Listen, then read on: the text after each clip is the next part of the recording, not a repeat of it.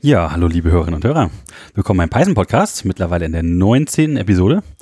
Ähm, heute unser Thema ist äh, wieder Data Science. Ähm, wir haben leider ein bisschen äh, den Coronavirus Covid-19, die wir in der 19. Folge etwas besprechen möchten, aber aus einer Data Science Perspektive. Das heißt, wir hoffen, dass ihr euch nicht zu viel mit dem Virus nerven, von dem ihr bestimmt alle die Schnauze und die Nase voll habt. Ja, wir sind tatsächlich äh, alle remote dabei. Ähm, ich bin der Dominik, dabei ist natürlich wieder Jochen. Jo. Und wir haben einen Gast, den Thomas. Hallo, ja, vielen Dank für die Einladung. Ja, schön, dass du da bist. Ja, vielleicht sollten wir diesmal auch tatsächlich dazu sagen, an welchem Datum, das wollten wir sowieso immer machen, aber heute ist es vielleicht besonders relevant, das äh, 26. März 2020. Also, äh, keine Ahnung, äh, an welchem Punkt irgendwie der, der ganzen Corona-Krise wir uns befinden. Vielleicht am Anfang, vielleicht mittendrin, wer weiß. Wird man auch ich erst hoffe, nachher sagen alles können. direkt bald vorbei und ich mache die Augen zu und will nichts sehen und hören davon. Ja. naja, ich hoffe, ihr seid alle gesund. Ja, ähm, ja, ähm, ich weiß nicht, ähm, möchtest du dich vielleicht kurz selbst vorstellen, Thomas, oder ähm, ja? Klar, gerne. Ja, also ich bin der Thomas Wiki, ich äh, T-Wiki auf Twitter. Ich habe in Tübingen Bioinformatik studiert und dann da am Max-Planck-Institut nebenbei noch so ein paar Sachen gemacht und da äh, habe ich mich auch angefangen für Machine Learning und Statistik zu interessieren. Dann bin ich in die USA gegangen an der Brown University habe einen Doktor gemacht und das war im Bereich von Computational Psychiatry. Und da geht es darum, dass man Modelle vom Gehirn baut und dann an diesen Modellen von Teilen des Gehirns überlegt man sich, okay, jetzt weiß ich, äh, wie das in der gesunden Person funktioniert und dann kann man gewisse Neurotransmitter hoch oder runter regulieren und sehen, okay, wie verändert sich das Verhalten und stimmt das dann zum Beispiel mit dem, wie man es in Parkinson oder in anderen psychiatrischen Erkrankungen sieht, überein. Und darüber habe ich meine Dissertation geschrieben. Während des Doktors und auch schon davor, allerdings war mir immer klar, okay, äh, die freie Wissenschaft ist zwar sehr cool, macht viel Spaß, aber ein sehr unstetiger und äh, steiniger Karriereweg. Und das war dann, wo das aufkam zu dieser Zeit mit äh, dem Begriff Data Science. Da war dieser riesige Artikel, äh, Data Science, the sexiest job of the 21st century. Und den habe ich gelesen und habe mir gedacht, krass, das ist ja genau das, was ich mache, ohne es zu wissen, dass das äh, jetzt auf einmal Data Science heißt. Und dann habe ich mir überlegt, okay, ähm, Wissenschaft ist ja schön gut, aber wer weiß überhaupt, wie die Industrie ist. Also ich habe das nie wirklich kennengelernt. Und deswegen habe ich dann angefangen, da so ein paar Fühler auszustrecken. Und äh, bin dann auch auf diese PyData-Konferenzen gegangen und über den Wes McKinney, der Pandas geschrieben hat, bin ich dann äh, mit dem Force in Kontakt gekommen und der CEO von Contopian. Und dann habe ich da angefangen, einmal in der Woche so, zu arbeiten und also während des Studiums. Und dann Danach bin ich zurück nach Deutschland gezogen und seitdem bin ich da äh, remote als ähm, VP, also Vice President of Data Science und äh, leite da das Research Team bei Quantopian. Und Kannst du das mhm. nochmal ganz kurz wiederholen? Ich glaube, wir hatten einen kleinen Knacks in der Verbindung. Deine letzte Station. Das ja. klingt sehr spannend. Ja, ähm, genau, nach der ähm, nach meinem Doktor bin ich dann nach Deutschland gegangen und die bei genau gesagt, ja, willst du nicht trotzdem weiter für uns arbeiten? Und da bin ich äh, VP of Data Science und leite das Research Team. Okay, cool. Ja, cool. Was macht, was macht Quantopian denn, äh, denn so? Ähm, äh, das klingt irgendwie so ein bisschen nach Finanzbranche. Quants ja, und so. Ja. Genau, richtig. Äh, daher kommt auch der Name. Und also wir stellen eine Plattform bereit im Internet, wo jeder, der möchte und ähm, so ein paar rudimentäre Python-Skills hat, kommen kann und da findet er zum Beispiel ein Jupyter Notebook, wo er direkt, äh, er oder sie, ähm, alle möglichen Finanzdaten hat und die ganzen Bibliotheken, die man möchte. Und dann kann man da direkt loslegen und Analysen machen, wie sich zum Beispiel jetzt die Corona-Krise auf den Aktienmarkt auswirkt. Mhm. Und wenn man dann eine gute Idee hat, dann kann man daraus äh, einen Algorithmus entwickeln, einen Trading-Algorithmus, der dann in den Markt investiert, äh, was auf gewisse Signale zurück.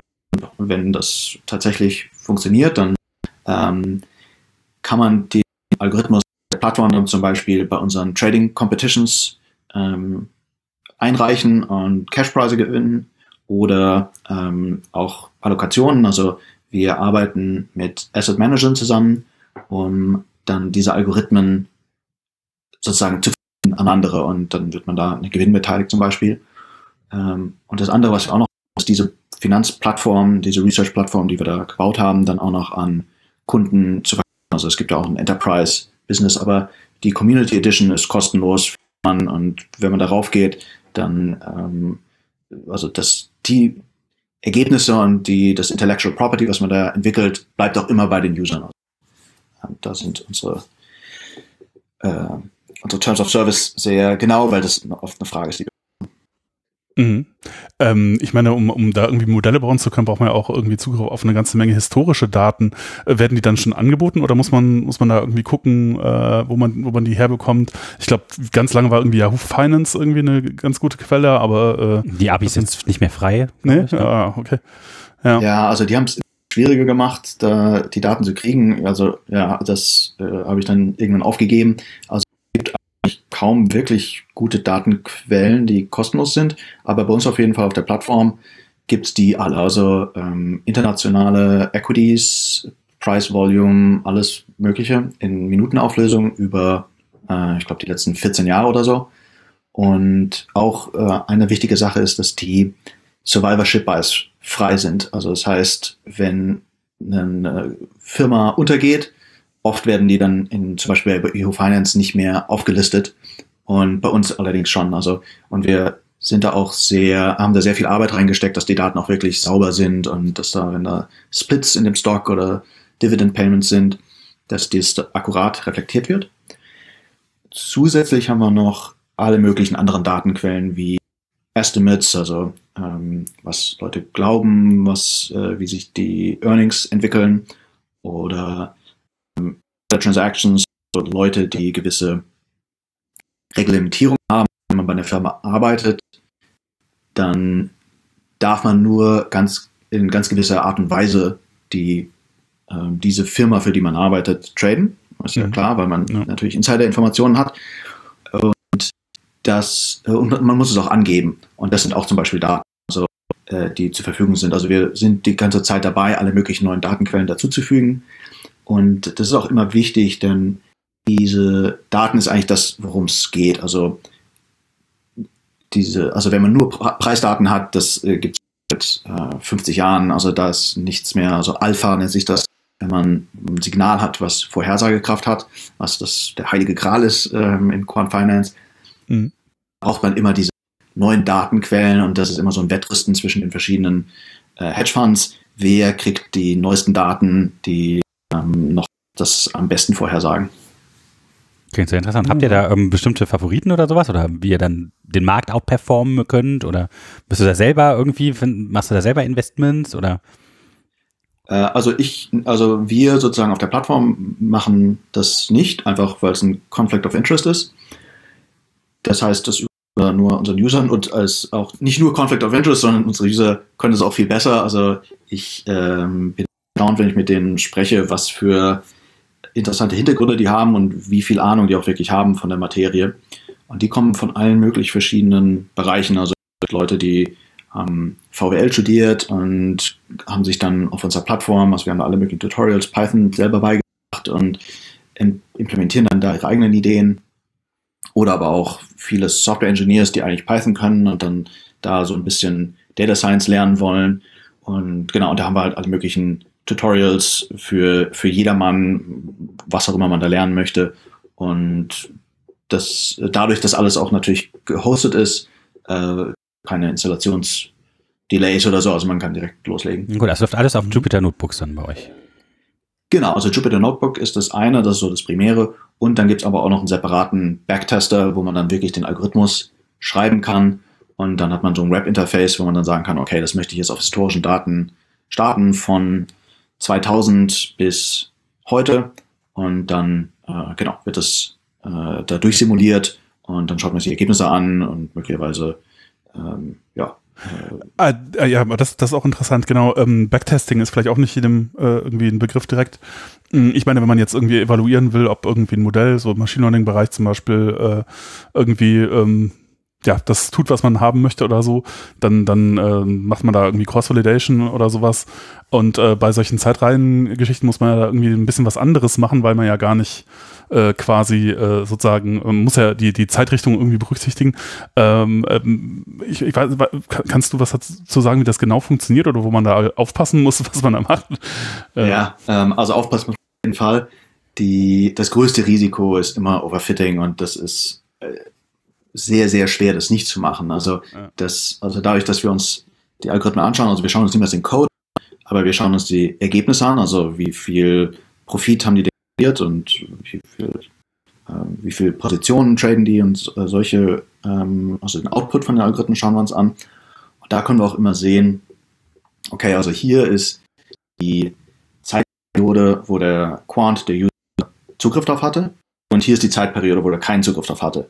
Und in der Regel ähm, sieht man, dass es äh, nur im Backtest, also historisch, wo man es drauf entwickelt hat, gut funktioniert und dann out of sample ähm, eben nicht.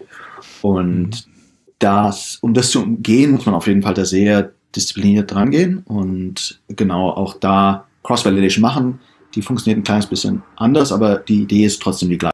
Also es geht immer darum, gewisse Training-Daten zur Verfügung zu haben und darauf entwickelt man seine Ideen und dann andere Daten, die, ähm, die man nicht anrührt und dann wirklich nur ganz am Ende benutzt zum Testen, um zu wissen, ob die Idee auch wirklich valide ist oder nicht. Und da gibt es verschiedene Ansätze. Ähm, zum Beispiel eine Sache, die ich recht elegant finde, ist, dass man die ähm, geraden und die ungeraden Quarter, also Business Quarter, äh, Vierteljahre, immer austauscht. Also äh, man trainiert nur auf den geraden Quartern, also mhm. erster und dritter, und dann zweiter und vierter äh, benutzt man zu testen. Ähm, denn das, was immer die riesige Schwierigkeit ist bei allem, was Quant Finance ist, ist es nicht stationär. Also das mhm. heißt, der Markt ändert sich permanent und irgendwas, was da mal funktioniert hat, funktioniert dann vielleicht nicht mehr. Okay, dann, aber vielleicht fängt es auch wieder an zu funktionieren. Also man weiß nie so genau, was da Sache ist. Also, klingt so ein bisschen schwierig, also wenn man so Quartale rausnimmt, bei stell mir jetzt vor, es gibt Saisongeschäfte oder sowas und ähm, die würde man ja dann verlieren. Also dann würde ich fast lieber das äh, ungerade Jahr rausnehmen oder so ne? und dann alle zwei mhm. Jahre gucken. Ja, ähm, also es gibt da wenig, was wirklich perfekt ist. Bei Jahren zum Beispiel hat man 2009, ähm, was natürlich ein besonderes Jahr ist. Ähm, also ja, also das äh, zum, mit den Quartalen zum Beispiel, die kann man dann auch randomisieren, also dass man vielleicht nicht nur die geraden und ungeraden nimmt, sondern das randomisiert. Ähm, und genau, und das klassische natürlich auch einfach, und das ist eigentlich auch eine ähm, solide Methode, ist einfach dann zu sagen, okay, die letzten zwei Jahre ähm, schaue ich mir nicht an, denn die Annahme ist so ein bisschen, was jetzt funktioniert, ähm, was noch nicht so lange her ist, dass dann, was hoffentlich auch dann funktioniert, wenn man es wirklich live schaltet. Also ja, gibt mhm. verschiedene Philosophien und leider eine, die so richtig zufriedenstellend ist, hat so alles seine Vor- und Nachteile. Also ja, ist ähm, man also hatte man Spannend. Also das ist sehr, sehr, sehr interessant. Es geht ja auch das Gerücht um, dass dieser große Absturz, der jetzt äh, gefolgt ist, der hauptsächlich auf so Quants zurückzuführen wäre. Und dass sie halt. Der jetzt mit ich glaube, der ist eher auf äh, Covid-19 zurückzuführen. ja, ja, aber in der, in der Kombination, ja, und in der Härte. Also ähm, da ist vielleicht auch was dran, weil die halt dann alle stumpf sagen, okay, jetzt äh, raus, raus, raus, Kauf, verkaufe. Also das ist auf jeden Fall so, dass Hedgefonds und Quantfonds da auf jeden Fall ihr Risiko minimiert haben und rausgegangen sind, aber das haben die gemacht, so wie jeder andere auch. Also ja, äh, gerade die großen Anleger, ne, die gehen wahrscheinlich früher raus noch als vielleicht private, weil die halt ihr Stop-Loss dann irgendwann haben und sagen, nee, jetzt muss weg. Ja, ähm, ja und nein. Also die sind dann natürlich sehr hinterher, aber auf der, aber gleichzeitig haben die natürlich auch Investments, die in einer anderen Größenordnung stattfinden. Also wenn das halt nicht ähm, die, die Rentenanlage von irgendeiner Privatperson ist, der damit 100.000 oder sowas äh, ETFs hat, sondern ein Rentenfonds mit Gott weiß wie viel Milliarden. Das kann man nicht von heute auf morgen in mhm. einem absoluten panischen Markt direkt abstoßen. Das ist so ein bisschen, äh, also die sind da sehr viel langsamer und natürlich auch äh, wir gehen jetzt auch nicht einfach so in Cash. Also äh, die machen natürlich trotzdem weiter, aber es ist, äh, ja, also das Risiko wird minimiert und das äh, hat dann immer diese Feedback-Effekte. Also die ersten fangen an und dann sehen, werden die Stop-Losses bei den nächsten getriggert und die verkaufen dann äh, sehr rapide und das triggert dann weitere Stop-Losses. Und ähm, ja, also das sind so Schneeballeffekte, die da ganz leicht entstehen. Mhm, mhm. ja. Interessant. Also da könnte man auch irgendwie ein Algo drauf ansetzen, der es vielleicht erkennt oder so, so ein Muster an diesen Losses, oder? Tja. Ja, durchaus. Also wird, wird auch gemacht. Ähm, wir sind jetzt allerdings gerade aber natürlich echt in einem Marktregime oder einfach auch allgemein in einer Weltsituation, die wir so noch hatten. Also das ist ja komplett das, irrationales Verhalten. Das das so herzusagen, glaube ich, das ist äh, sehr, sehr tough. Also ob das überhaupt ja, geht, ist halt also, die Frage. Ne? Glaskugel also, reibeln und ja, also ob es irrational ist, wird sich ja. rausstellen. Ähm, denn ich meine, die Effekte auf die Weltwirtschaft sind natürlich schon jetzt schon massiv und werden wahrscheinlich nur noch viel stärker werden. Also es ist echt eine sehr Situation und diese ganzen Anlagestrategien, wie wir schon gerade besprochen haben, haben natürlich schon immer so die Annahme mit eingebaut, dass sich die Geschichte zu einem gewissen Teil schon wiederholt. Mhm. Aber das ist jetzt halt im Moment gerade nicht so und da sind die genauso ähm, von überrascht wie alle anderen auch. Also ich habe äh, relativ äh, interessante Artikel dazu gelesen, was dann die Zentralbanken machen könnten, um zu reagieren und äh, wie man halt das dagegen wirken könnte. Und das äh, ja, kommen einige spannende Effekte bei raus. Von Deflation über mehrere Inflationen in Folge angefangen und äh, die man dann halt mit Geld bewerfen kann, wenn man es schafft, diesen äh, Wirtschaftskreislauf mit Geld äh, wieder anzukurbeln. Ja, dass halt die Umschlagsgeschwindigkeit wieder hochgeht und so. Das würde dann bedeuten, dass es ähm, sich auf einem ähnlichen Niveau wie jetzt vor kurzem einpendeln könnte. Ja, aber das ist sehr, sehr schwierig vorauszusagen, ob das überhaupt klappt und äh, ob das alles wieder anläuft. Und man muss halt erstmal alles möglich mit Geld beschmeißen und äh, dann machen die Staaten vielleicht noch äh, den Adler oder so. Das ist alles äh, sehr komplex. Ja, also ist auf jeden Fall jetzt eine sehr schwierige Situation und die Noten sind jetzt auch nicht in einer Situation, wo sie noch so viel mehr Spielraum hatten. Also ja. die Fed zum Beispiel hatte den Leitzins, bevor das überhaupt passiert ist, ziemlich angehoben dann und ihn dann aber sehr frühzeitig schon direkt ähm, runtergesetzt und die Märkte haben nicht wirklich reagiert. Also das ähm, ist schon eigentlich so der mit der einzige Hebel, den die wirklich haben. Ich habe gehört, minus sechs Prozent ist das neue Ziel. ja, das ungefähr. ähm, ne, also in, in, der EU zum Beispiel müssen wir das was machen, äh, denn die EZB war ja schon immer bei Null. Jetzt schon seit einer langen Zeit, also ist, da ist kaum noch Spielraum überhaupt vorhanden, diese, diesen Hebel zu benutzen.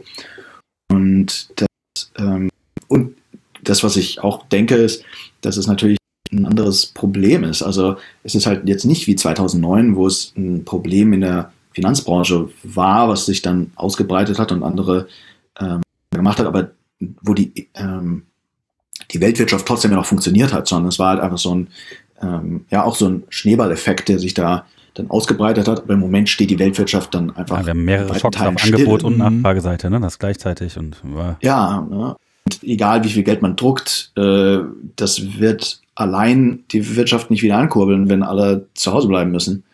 Ja, also, bestimmte Sachen kann man auch gar nicht wieder so schnell anf anfahren, wenn, wenn man bestimmte Fabriken oder bestimmte Kraftwerke erstmal stillgelegt hat oder so, weil da halt auch keine Abnehmer für den Strom sind, dann kann man die auch nicht wieder gut anfahren und so weiter und so. Das hat alles also jede Menge Konsequenzen. Den Imbiss ja. nebenan, ne? Wenn der dann erstmal ja. pleite ist, ob die dann ja, genau, direkt den neuen aufmacht, weiß man nicht. Da muss sich jemand wieder finden, der dasselbe nochmal macht.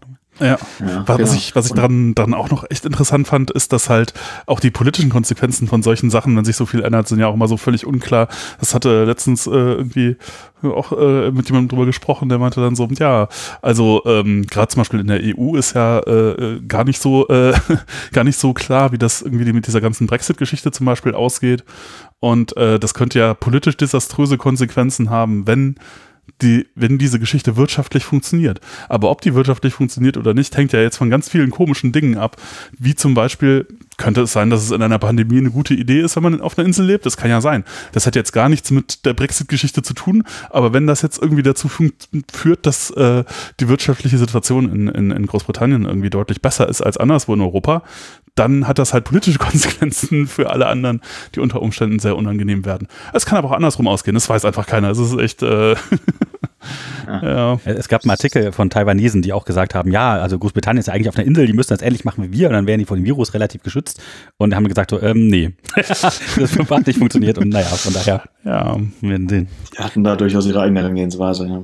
Aber äh, vielleicht gehen wir nochmal zu dem Ganzen zurück, das ist alles sehr spannend, aber wie macht man das denn in Python? Also diese ganzen Quant-Sachen, die du da beschrieben hast, die total spannend sind. Was würdest du dann da machen? Und vielleicht kannst du gerade den Hörern so ein bisschen detaillierter erklären, also wie man damit so anfangen würde und welche Bibliothek man vielleicht benutzt und wie das Schema wäre und die Struktur, um das so ein bisschen aufzubauen.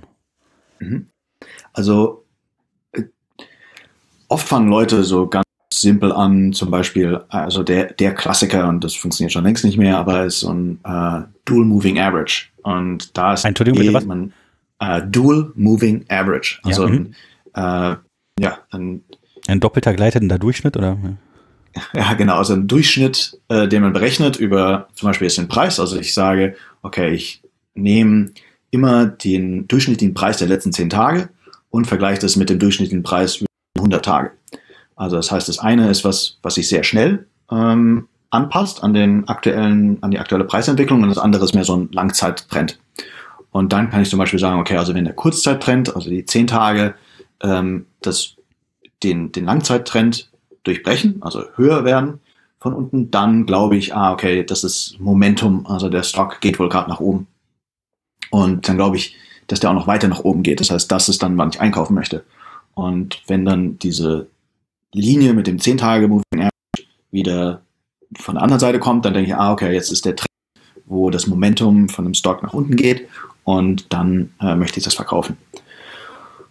Und das kann man auf einzelne anwenden und so äh, fangen viele Leute an, aber in Hedgefonds ist es oft so, dass man äh, dann ganz viele Stocks traden möchte. Also es ist wie im Casino, also wenn man jetzt äh, 51% Gewinnchance hat oder auch nur deutlich weniger, möchte man einfach ganz viel, ganz viele Bets machen, ne, um ähm, irgendwann halt über den Mittelwert, das die Law of Large Numbers, die, ähm, die Edge da zu kriegen aus den, äh, aus dem ganz kleinen äh, Vorhersagekraft, die man da hat. Mhm. Und deswegen macht man dann Strategien, die halt ja nicht nur einen Stock, sondern 1000 Stocks oder 2000 Stocks traden und aber die gleiche Logik, die ich gerade beschrieben habe, kann man natürlich auch nicht nur auf einen Stock anwenden, sondern auf all diese gleichzeitig. Also da würde ich dann einfach sagen, okay, wenn jetzt ähm, diese, also diese 2000 Stocks, die ich mir da rausgesucht habe, davon gehen manche gerade nach oben, also haben Abwärtsmomentum und andere nach unten, die haben Downward Momentum. Mhm. Und dann kann ich zum Beispiel hin, hingehen und sagen, okay, also die, die gerade nach oben gehen, die möchte ich gerne und die nach unten gehen, die möchte ich gerne verkaufen sozusagen. Oder, also Long Selling und Short Selling. Also Short Selling heißt, ähm, dass ich Geld verdiene, wenn die Aktie nach unten geht. Und das ist so ein ganz klassischer Trick, dass man sagt, okay, also 50 Prozent meiner Anlage möchte ich gern long anlegen, also Geld verdienen, wenn der Stock nach oben geht, und die anderen 50 Prozent, da möchte ich gern Geld verdienen, wenn der Stock nach unten geht. Und die Idee hinter dieser Long-Short-Strategie ist, dass es dann alles, was der Markt macht. Also der Markt geht nach oben und das interessiert mich aber nicht, denn ich äh, 50 Prozent, die Long 50 Prozent verdienen Geld und die anderen Short 50 Prozent verlieren Geld, aber das gleicht sich aus. Und genauso, wenn der Markt nach unten geht, dann verliere ich mit meinen, also dann gewinne ich mit meinen Shorts und verliere mit meinen Longs. Das heißt, ich isoliere wirklich nur das Signal, was ich auch wirklich glaube, äh, wo ich eine Vorhersagekraft habe. In dem Moment, also in dem Fall jetzt zum Beispiel, dass halt Stocks äh, Aktien Momentum haben und dass die halt anfangen nach oben zu gehen, dass sie dann noch ein bisschen weiter nach oben gehen und umgekehrt umgehen, dass sie dann noch ein bisschen weiter nach unten gehen. Das ist so eine sehr klassische, ähm, aber dennoch moderne Quant-Strategie. Ähm, die, ja, also dieses Long Short ist ganz äh, klassisch und dass man das auf ganz vielen Aktien anwendet. Hm. Ähm, wenn ich jetzt, wenn ich jetzt versuchen, also ich meine, im Grunde geht es darum, dass ich sagen können möchte, ob ich, also ob jetzt morgen irgendwie eine Aktie hoch oder runter geht, so mehr oder weniger, oder für einen bestimmten Zeitraum. Also ich glaube, ja, das und halt Portfolio halt vielleicht, das spielt eine große Rolle. Und das, also wenn ich das jetzt höre, dass sie sich ausgleichen sollen, dann ist vielleicht das Portfolio wichtiger als der ein, die einzelne Position? Genau, richtig, ja. Also, ähm, also es ist natürlich wichtig, auf welcher Seite von meinem Portfolio ist dann diese äh, die Aktie, die ich da trade. Aber also äh, geht so ein bisschen weg eigentlich davon, sich dann für einzelne Aktien zu interessieren, sondern es geht vielmehr darum, wie sich äh, jetzt die diese Aktien, diese, also sagen wir mal, wir haben 1000 Aktien, die wir uns anschauen und oder die wir zu jeder Zeit traden und das heißt 500 davon sind dann auf der Long-Seite und 50 Prozent sind auf der Short-Seite und äh, da geht es dann darum, wie ähm, in welcher also ja, wie sortiere ich die so, dass ähm, die die, die ich natürlich short habe, sollen abstürzen, denn dann verliere ich Geld. Und die, die ich auf der Long-Seite haben, mhm. sollen nach oben gehen und dann verdiene ich Geld. Aber ich verdiene wirklich nur Geld immer auf den relativen Unterschied zwischen denen und nicht, äh, nicht zu dem, was der Markt macht. Also man, und deswegen heißt Hedge Fund, also Hedge heißt, dass man ja, sich absichert von diesen anderen Risikofaktoren. Mhm. Was zum Beispiel sehr hilfreich ist, zum Beispiel, wenn so eine Pandemie äh, zu 20% Losses täglich führt. Ähm, also das ist genau dann, wenn man sowas haben möchte, denn ja, äh, da ist man so gewissermaßen abgesichert. Allerdings sind auch die Hedgefonds davon sehr stark betroffen gewesen. Allerdings aber auch nicht so stark wie jetzt der Markt. Also das funktioniert schon, aber es ist auch nicht so, dass man dann sagt, okay, da ist man komplett immun gegen solch ähm, starke Events. Also das ähm, hat einen Einfluss auf jeden. Ja, dafür ja. kann man natürlich auch nicht so viel gewinnen, ne? als wenn jetzt Leute auf gute Einzelpositionen setzen würden, die sich damit ganz besonders toll auskennen oder so. Die können natürlich äh, den Markt deutlich mehr outperformen als jemand, der ähm, so einen Mittelwert dann bildet. Also zumindest theoretisch, die können natürlich auch mehr verlieren. Ja, also es gibt da alle möglichen ähm, verschiedene Ansätze. Also der Quant-Ansatz ist auf jeden Fall, diese statistischen Signale zu finden und die dann auf sehr großen Portfolios anzulegen. Aber natürlich gibt es auch die discretionary, also die, die wirklich einzelne Firmen dann sich sehr im Detail anschauen und da möglichen Analysen machen und dann sagen, okay, also ich weiß, dass jetzt Apple äh, möglicherweise halt irgendwas, irgendein cooles neues Produkt rauskommt und deswegen werde ich so alles auf Rot setzen. ähm, also das sind ganz unterschiedliche Anlagen. Also hier habe ich jetzt wirklich nur den Quant-Ansatz beschrieben. Mhm. mhm. Aber ist das, ich meine, ich würde jetzt, also ich, wie gesagt, ich mache ja normalerweise so andere, äh, andere Data Science Machine Learning Modelle. Ich würde jetzt denken, so, wenn man äh, irgendwie ähm, ähm, Kurs vorhersagen möchte, dann, also das Allersimpelste, was mir jetzt einfallen würde, wäre, ich mache einfach lineare Regression oder so. Ich nehme einfach, weiß ich nicht, den, den Aktienkurs von gestern, von vor einer Woche, vor einem Monat oder sowas und habe halt irgendein lineares Modell, was halt dann mir den für, für morgen halt vorhersagt. Ähm, ja, also das ist auch ziemlich nah dran eigentlich, wie es oft gemacht wird. Ähm, und dann, so wie du jetzt angefangen hast, ne, zu sagen, okay, also ich nehme jetzt den Aktienkurs von vor einer Woche äh, und das ist dann das erste Feature. Und dann kann ich aber noch sagen, okay, vielleicht nehme ich auch das Volumen oder so ja, genau. von vor einer Woche. Und dann nehme ich noch was, äh, das Twitter Sentiment, also was haben Leute auf Twitter über diesen Stock geschrieben. Und das ist dann mein drittes Feature. Und dann sozusagen so fange ich dann an, immer, immer mehr und dann werden es tausende ähm, von Signalen, die man hat und dann oft eine lineare Regression, denn die funktionieren erstaunlich gut. Also jeder sagt immer, er macht da super fancy Machine Learning, mhm. aber 80 bis 90 Prozent sind schon noch lineare Regressionen, weil die einfach so robust sind. Also das ist immer das große Problem bei Quant Finance, das Rauschen in den Daten ist so massiv und das Signal ist so klein, dass wenn man da ähm, ja, sehr fancy Methoden macht, dann ähm, ist es immer der Nachteil, dass die halt nicht so robust sind. Deswegen sind lineare Modelle da äh, sehr, äh, ja, sehr mächtig. Oh. Mhm. Ja, ähm, welche, welche äh, Bibliotheken benutzt man denn da so? Ich glaube, ich habe einmal so ein bisschen äh, was mit, mit Zeit rein äh, gemacht, ist jetzt auch schon wieder ein bisschen was her. Da, hat, da, da hatte mich auch so erstaunt, dass das, dass das Interface ganz anders ist, weil normalerweise mache ich immer so Sachen mit, mit Scikit-Learn oder so, oder Interfaces zumindest, die so ähnlich aussehen. Und das war dann ähm, Stats Models irgendwie, so Arima, Sarima, äh, Modelle genau. und die sahen halt alle schon so ein bisschen anders aus. Ich weiß gar nicht, ist das das, was man dann auch. Jetzt musst du kurz erklären, was ist Arima, was ist Arima? oh je, äh, genau, du musst erklären besser. ähm, ja, also das sind so äh, klassische statistische Modelle. Äh, ARMA steht für Autoregressive, also AR Autoregressive, A für Moving Average. Und das heißt einfach, dass ich mir anschaue, okay, wie war denn der Wert vor zehn Tagen und wie ist der Moving Average. Also einfach so ein äh, ganz klassisches statistisches Zeitreihenmodell. Äh, und die werden unter anderem von Stats Models der Python-Bibliothek unterstützt.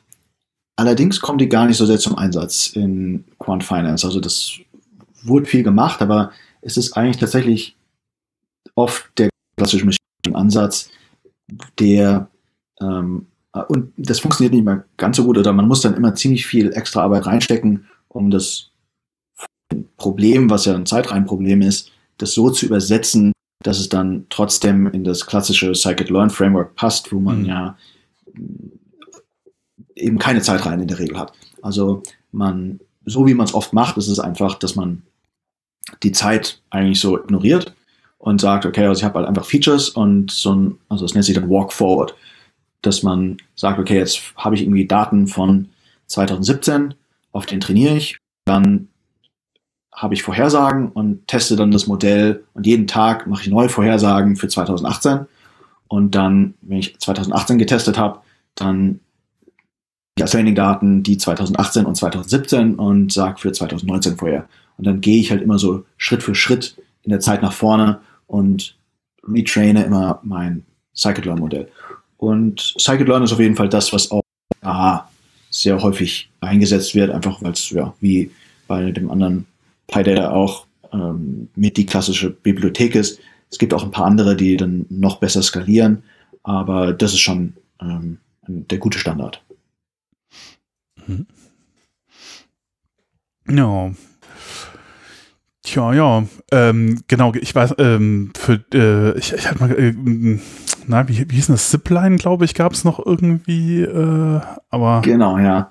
Also wir haben selber fast alle unsere Software eigentlich ist Open Source. Mhm. Ähm, also wenn man auf GitHub ähm, Quantopian schaut, dann findet man da alle möglichen Projekte, die, die wir auf unserer webbasierten Plattform benutzen, um äh, die genau richtig, ja. Also genau, Zipline ist unser Open Source Backtaster, den wir auch auf der Plattform benutzen. Und der, äh, das war am Anfang echt so eine ziemlich schwierige Entscheidung eigentlich, die, wo wir lange überlegt haben. Also ich war immer der Meinung, dass es eine gute Idee ist, das Open Source zu stellen, aber unseren CEO musste ich dann noch von überzeugen. Aber das war sehr, sehr positiv für uns. Also das ähm, in vielerlei Hinsicht. Also eins ist natürlich, wir bekommen Pull Requests, also dass andere Leute, die die Software verwenden, dann ihre eigenen Verbesserungen daran machen und dann uns diese Verbesserungsvorschläge auf GitHub zuschicken. Und dann kriegen wir da Pull Requests, wie das heißt, äh, über zum Beispiel jemand, der unsere Simulationsengine um Faktor 4 ähm, beschleunigt hat. Wow. Und okay. voll cool. Also ja, vielen Dank. Ähm, und ja, genau. Ja, vielen Dank. Und das haben wir dann natürlich gemerged und das kommt dann natürlich auch der Plattform zugute, weil das die gleiche Software ist, die wir da auch benutzen. Ja.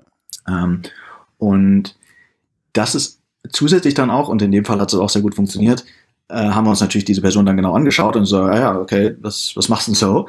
Ähm, und wir haben den dann eingestellt. Einfach mhm. weil erstmal jemand, der das kann, ist so das beste Vorstellungsgespräch, was man sich vorstellen kann. Ja. Und äh, und er hat auch schon bewiesen, also er hat es bewiesen, dass er es kann und er ist natürlich auch schon direkt mit der Codebase vertraut. Also ähm, der hat dann keine lange Eingewöhnungszeit, sondern wir wissen, dass er es kann und wir, er, er weiß, worum es geht und wie der ganze Code aussieht. Also das war eine sehr ähm, positive Erfahrung in vielerlei Hinsicht für uns und wir machen das auch schon seit vielen Jahren. Also ja. Ja, also GitHub ja. ist halt auf Open Source ist schon eine coole Sache dann. Ja, auf jeden Fall. Ähm, wenn, wenn ich jetzt, wenn ich jetzt nochmal da anknüpfe an so diese einfachen linearen Modelle oder ich meine, was man so Cycle-Learn oder so an, an Machine Learning-Geschichten üblicherweise so verwendet, ähm, das, was du machst, ist ja jetzt eher so, ähm, ich glaube, das ein Großteil von PyMC3 geschrieben oder ähm, die probabilistischen Modelle. Warum würde ich denn eher sowas verwenden wollen? Oder was ist eigentlich der, ja, sozusagen der, der, der grundsätzliche Unterschied zu den Dingen, die man vielleicht eher so aus dem Cycle-Learn-Bereich äh, kennt oder so, weil äh, ja. Mhm. ja, gute Frage. Da sind wir auf jeden Fall bei meinem Lieblingsthema angekommen. ähm, also. Was ist das denn überhaupt PyMMC? Vielleicht fangen wir damit kurz an. Genau, also PyMC3 äh, steht einfach nur für Python und MC, also Markov Chain, ist so der ähm, Algorithmus, der da verwendet wird. Und das in gewisser Hinsicht kann man es schon zum Beispiel jetzt mit Scikit-Learn vergleichen, aber es ist doch eigentlich eine andere Idee. Also vielleicht einmal also, noch mal ganz kurz, was eine Markov-Chain ist für alle Hörer, die äh, Ja, also äh, das ist nicht so leicht zu erklären. Es ist leichter, so die Idee dahinter zu erklären, was das überhaupt kann. Und dann äh, macht das mit der Markov-Chain vielleicht irgendwann auch ein bisschen mehr Sinn. Okay. Äh, aber genau, also wenn man sich jetzt Scikit-Learn anschaut, dann ist es ja, dass man einfach gewisse Muster in Daten lernen möchte, um dann Vorhersagen machen zu können. Also ich habe Trainingsdaten und Labels und dann möchte ich mit den Trainingsdaten die Labels vorhersagen. Und das ist ähm, ein ganz klassisches Problem, aber die Daten, die man da reinfüttert, sind dann natürlich ziemlich äh, rudimentär oft. Ne? Also zum Beispiel, also ist halt alles ähm, tabular. Also das heißt, ich habe mhm. äh, jeder Datenpunkt ist unabhängig von anderen Datenpunkten. Äh, zum Beispiel jetzt nehmen wir äh, Handschrifterkennung oder sowas her mit dem ganz berühmten ähm, MNIST-Datensatz. Äh, da ignoriert man einfach zum Beispiel, dass die einzelnen Pixel eigentlich ja was miteinander zu tun haben und man sagt einfach, okay, jedes Bild ist einfach ein ganz langer Vektor und äh, dann lerne ich halt, was für eine Zahl da drauf ist und das gebe ich dann einfach ganz viele Daten und hoffe, dass der das dann daraus lernt. Und das kann dann ein lineares Modell sein, was in dem Fall nicht gut funktioniert, oder ein Random Forest oder ein neuronales Netzwerk. Und das ist oft allerdings natürlich schade, wenn man da viele Informationen hat über seine Daten. Ne? Also zum Beispiel jetzt ähm, weiß ich, dass die einzelnen Pixel da ähm, einen Zusammenhang haben. Also zwei Pixel, die direkt nebeneinander sind, ist die Wahrscheinlichkeit, dass die ähm, den gleichen Wert haben, sehr viel höher als jetzt irgendwas, was ganz rechts oben oder ganz links unten ist. Mhm. Aber also der ganz naive Ansatz äh, berücksichtigt es nicht. Also natürlich klar, wenn man es mit neuronalen Netzen macht, die sind dafür gebaut. Aber hier geht es jetzt eher darum, dass wir Strukturen in unseren Daten haben, die wir wissen und die wir ausnutzen wollen. Und wir wollen nicht alles nur aus unseren Daten lernen. Ein anderes gutes Beispiel ist auch immer ähm, hierarchische Strukturen. Also sagen wir mal, ich habe jetzt einen, ähm, einen Supermarkt und ich möchte gerne voraussagen, wie sich ähm, gewisse Warengruppen absetzen. Also einzelne Produkte, wie viel verkaufe ich jetzt nächste Woche äh, von Snickers und wie viel verkaufe ich nächste Woche von Hackfleisch. Mhm.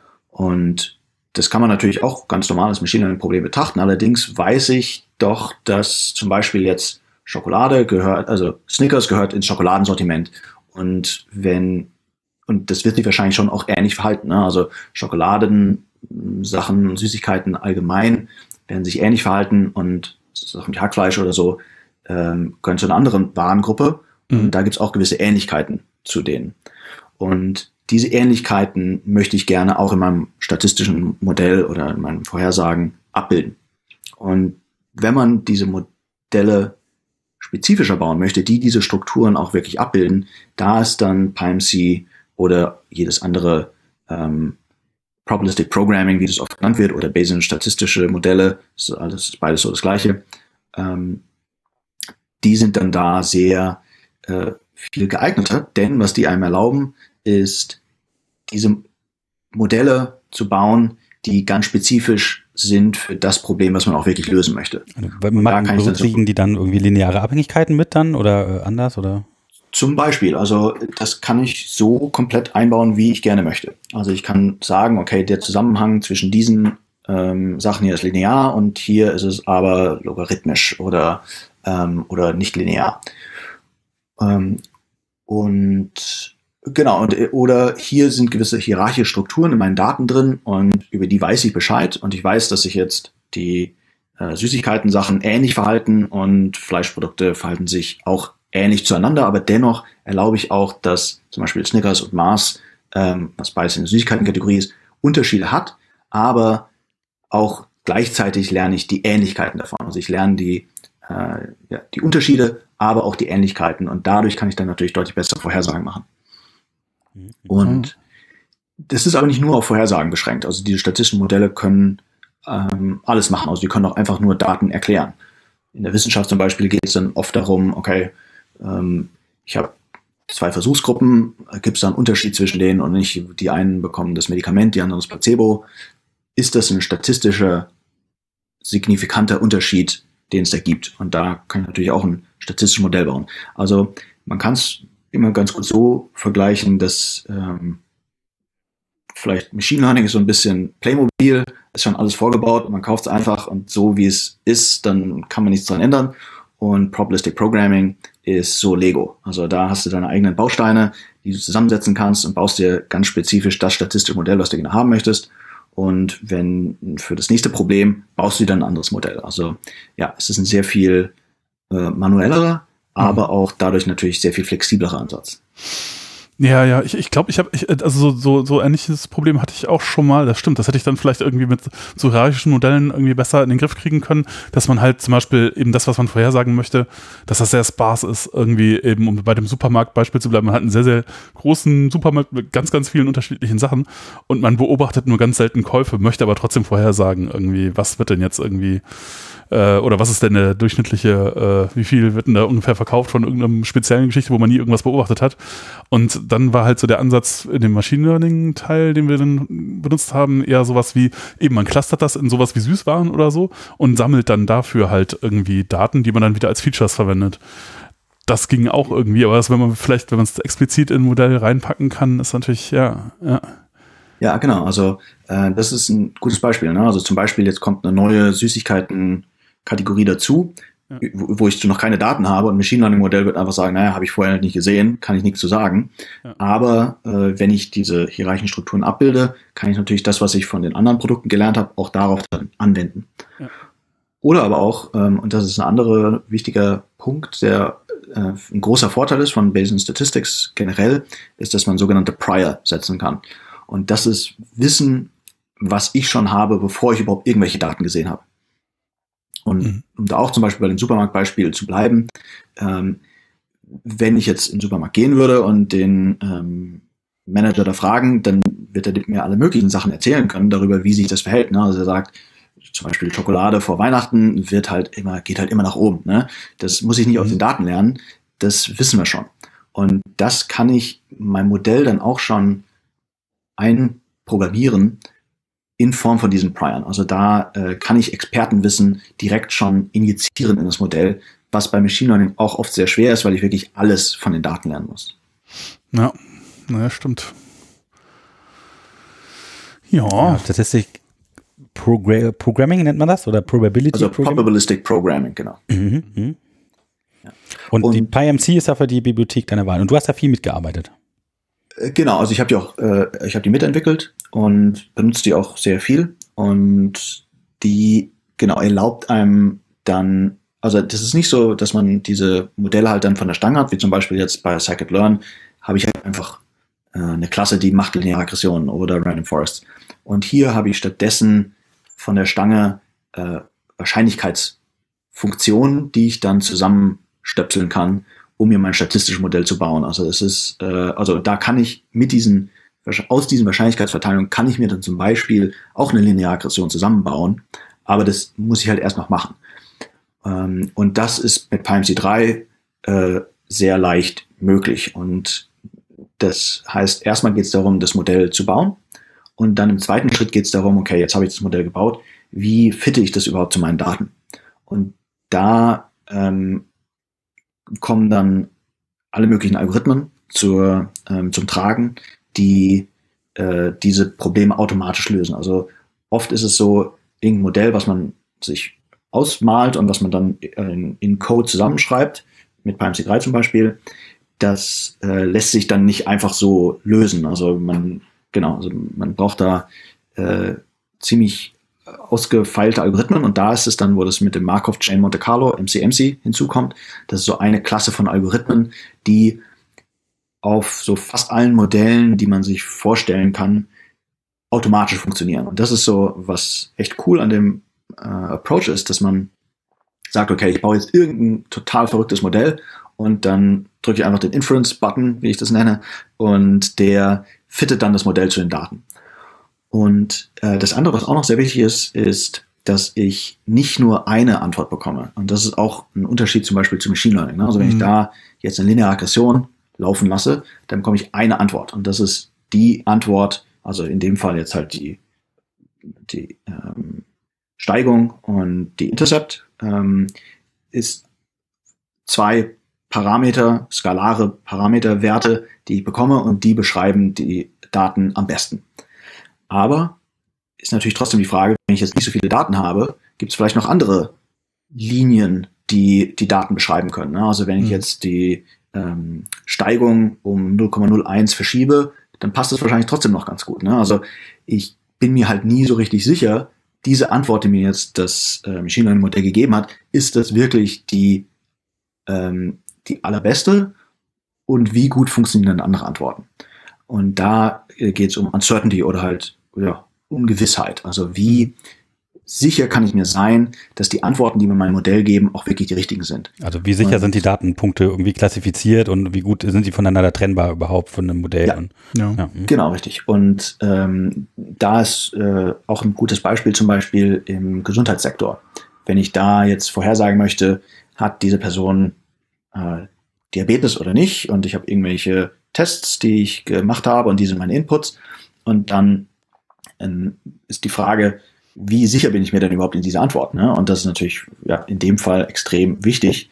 Und da sind diese ist Probabilistic Programming, das ist so eine der Kernstärken davon, dass man diese Ungewissheit, die Unsicherheit in den Antworten und aber auch in den Parametern von dem Modell immer direkt mit spezifiziert. Also man arbeitet da nie mit einzelnen Werten, sondern immer nur mit Wahrscheinlichkeitsverteilungen, die einem angeben, okay, also ähm, die Steigung von meiner linearen Aggression kann 0,5 sein, aber 0,6 kann es eigentlich auch sein. Also beschreibt beides das eigentlich sehr gut.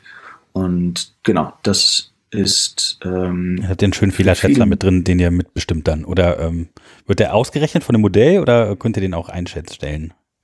Äh, also genau, man kann es so einstellen äh, in Form der Prior. Also da kann ich zum Beispiel sagen, ich weiß eigentlich schon, dass der Wert sehr nah 0,5 ist, ohne überhaupt irgendwelche Daten gesehen zu haben. Und dann kann ich da schon mal dem Modell vorher sagen, okay, das hier ist die Richtung, in die du da schauen solltest. Und wenn ich das und dann ähm, schätze ich das Modell und kriege eine neue äh, Wahrscheinlichkeitsverteilung, die mir sagt, okay, das ist jetzt, ähm, nachdem ich die Daten gesehen habe, wie, in welchem Bereich spielen sich denn die Parameterwerte ab, die das dann am besten erklären. Also ich kann beides machen. Also ich kann im Vorfeld schon mal das ähm, spezifizieren, je nachdem, wie genau ich das möchte. Und dann wird das mit, nachdem ich die Datenpunkte gesehen habe, werden diese Algorithmen es abschätzen und ich kriege eine neue Wahrscheinlichkeitsverteilung, die einfach nur beschreibt, wie viel habe ich gelernt. Also man kann sich so vorstellen eigentlich, ich fange an mit einem gewissen Wissen und dann sehe ich Daten und dann update ich dieses Wissen und habe dann einfach neue Wahrscheinlichkeitsverteilung. Ja. Mhm, mhm. Ja, nee, das, das klingt schon sehr gut. Ja, ich, das ist immer so ein Problem auch bei, bei, bei diversen Modellen. Bei manchen fällt ja eventuell auch eine Wahrscheinlichkeit direkt raus, aber manchmal einfach nur eine Distanz zu irgendwas oder so. Und dann muss man das halt irgendwie kalibrieren auf eine Wahrscheinlichkeit und dann meistens nimmt man nur irgendwie Sigmoid-Funktion oder sowas. Ja. Äh, aber und, so, ja. Und da ist natürlich jetzt äh, Covid-19 auch ein super Beispiel. Ähm, wenn ich da jetzt Vorhersagen treffen möchte mit äh, gewissen statistischen Modellen und da gibt's aus der Epidemiologie ähm, alle möglichen Modelle, die man da finden kann. Und dann ist die Frage, ne? also wenn ich jetzt das nicht in einem Bayesianischen Ansatz mache, dann kriege ich halt eine Kurve raus, die vorhersagt, okay, so wird sich das jetzt über die nächste Woche entwickeln. Aber klar, ähm, wir haben noch nicht so viele Datenpunkte. Das kann sich, ähm, also so wie ich die historischen Daten beschreibe, ich kann die historischen Daten halt nicht nur auf eine Weise beschreiben, sondern auf potenziell unendlich viele Weisen. Mhm. Ähm, und jede unterschiedliche Weise, wie ich die historischen Daten beschreiben kann, führt zu unterschiedlichen Vorhersagen, wie sich die Zukunft verhalten wird. Und das heißt, ich möchte halt nicht nur die Linie sehen und die Vorhersage sehen, die die Daten am besten beschreiben, sondern halt alle, die das einigermaßen gut beschreiben. Denn das sind alles dann Ausgänge, die passieren können. Und das sieht man dann immer super gut bei diesen Modellen, dass es halt ja nicht nur eine Linie gibt, die dann in die Zukunft zeigt, sondern ganz viele Linien, die so auseinanderstreuen. Also je nachdem, je, je weiter ich in die Zukunft gehe, desto weniger kann ich mir sicher sein, wie sich das entwickelt. Also kann sein, dass es äh, exponentiell weiter nach oben schießt und wir ähm, bald Millionen von Infizierten haben. Es kann auch sein, dass aber natürlich die Interventionen, die wir jetzt machen, effektiv sind und sich die Kurve abflacht. Mhm. Und das sind alles Vorhersagen, die dann in äh, die aus dem Modell rauskommen.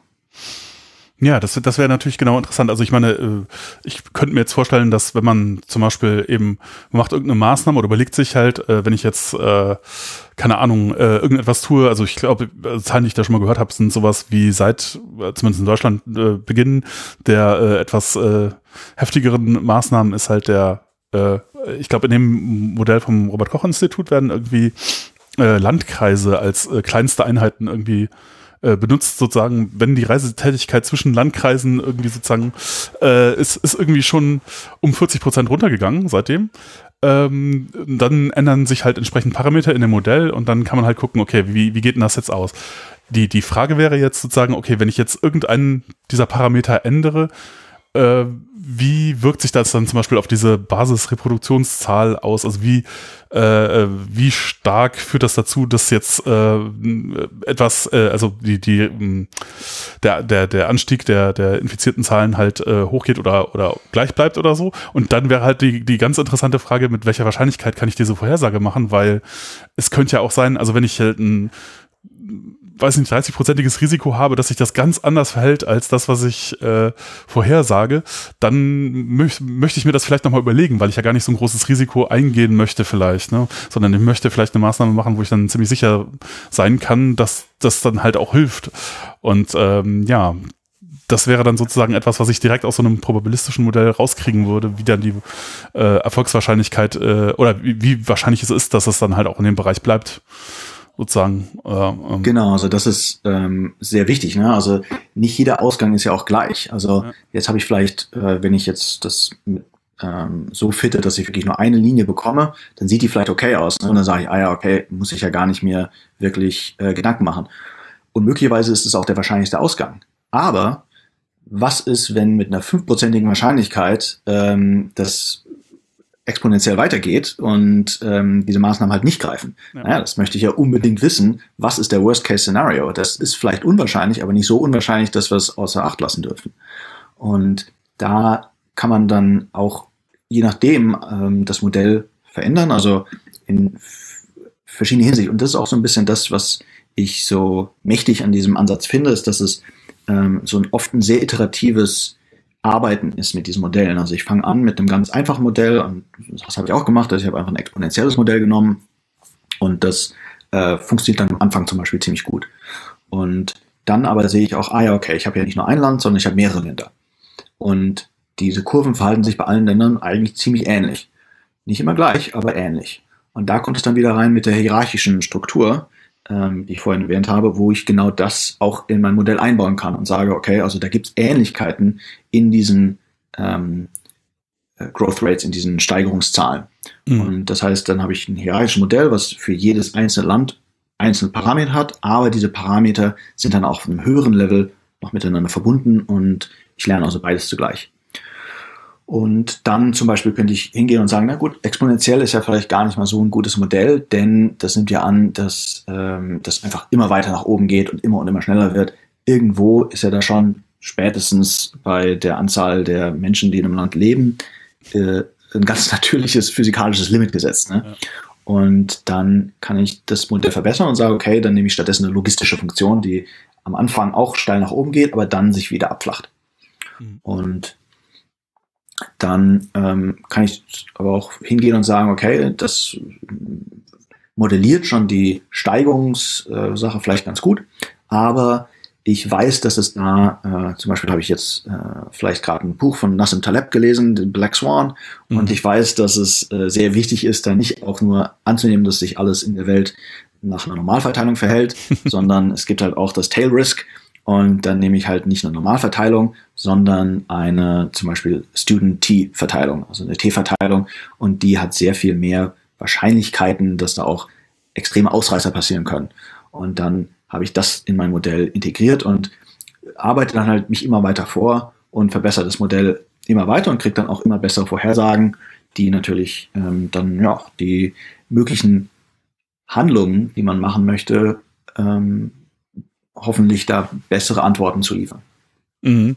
Ja, ja, äh, das, das finde ich, ähm, das im Taleb äh, ist auch irgendwie ein Twitter-Account, der hat einen Twitter-Account, dem ich auch folge und da äh, sind manchmal sehr lustige Sachen dabei. Jetzt, was er, er hat jetzt auch was über diese, über statistische Modelle, die irgendwie Dinge vorhersagen, ähm, gesagt. Äh, das fand ich auch ganz also bemerkenswert, weil es halt, ähm, ich, ich weiß, ich, äh, ja, also er hat, er hat, er hat da schon so einen gewissen Punkt. Er sagt halt im Grunde, naja, also ähm, da einige wenige Ereignisse, was so Pandemien angeht, halt sehr, sehr böse Auswirkungen haben können, ist es halt eigentlich, äh, sobald man sieht, dass das irgendwie in die Richtung geht, dann ist das eher so wie eine Lawine. Wenn man sieht, wenn man irgendwann am Berg steht und sieht, da kommt eine Lawine runter, dann fange ich jetzt nicht an, aus, mir auszurechnen, ob die mich jetzt treffen kann oder nicht, und bei so einer Pandemie ist halt auch so ein bisschen, und der hatte einen schönen Vergleich benutzt, der meinte dann, äh, also wenn ich jetzt anfange, da statistisch ganz genau zu werden, dann ist das so ein bisschen wie Löffelzellen auf der Titanic, ja, das ist halt so, äh, ja.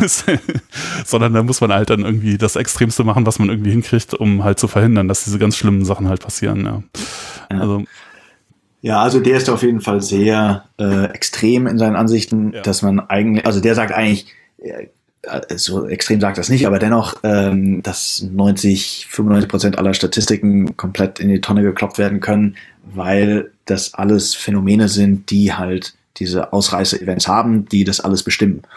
Ähm, ich finde das äh, ein bisschen oft sehr extrem, denn die, die, die Modelle funktionieren doch schon oft auch ganz gut, aber klar muss man sich immer bewusst sein, dass es Modelle sind und dass es diese Terrorists gibt und die auch idealerweise natürlich ins Modell integrieren, dass man das ähm, mit berücksichtigt. Aber das kann man, ja, das kann man ja machen. diesen unvorhergesehenen Ereignissen halt nämlich genau diese unvorhergesehenen Ereignisse. Ne? Da kannst du halt so viel modellieren und Statistik machen, wie du willst, wenn halt Ereignisse auftreten, deren Dimensionen man nicht abschätzen kann oder ne, deren Auswirkungen auf die einzelnen Achsen in dieser Verteilung. Ja. Das wird natürlich dann ja also schwer zu prognostizieren, ja? weil woher soll man das, das wissen, dass solche Events kommen? Ja und nein. Also genau, das, diese Ausreißer sind fast unmöglich zu modellieren.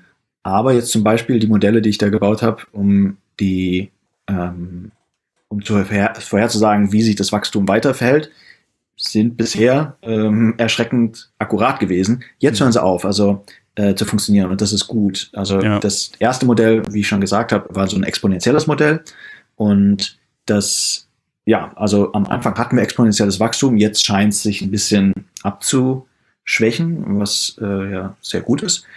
Aber dennoch, also das, ähm, ja, also diese Modelle das haben schon eine Vorhersagekraft und das ist ja auch genau das, was man wissen möchte. Ne? Also, und das ist auch das, was ich so ähm, erschreckend fand, äh, dass es eigentlich, wenn man sich das angeschaut hat, ne? also zum Beispiel vor drei Wochen noch, gab es in Deutschland, weiß ich nicht, äh, zehn Fälle oder so und in Italien aber war schon ähm, alles äh, war schon sehr dramatisch. Ja. Und dann hierzulande wurde es gesagt, naja, aber es sind nur zehn Fälle, muss uns ja nicht interessieren. Aber gut, äh, also beziehungsweise sagen wir mal zehn Fälle und in drei Tagen sind es halt 100 Fälle. Und da sagt man, noch, gut, 100 Fälle ist ja trotzdem noch nicht viel.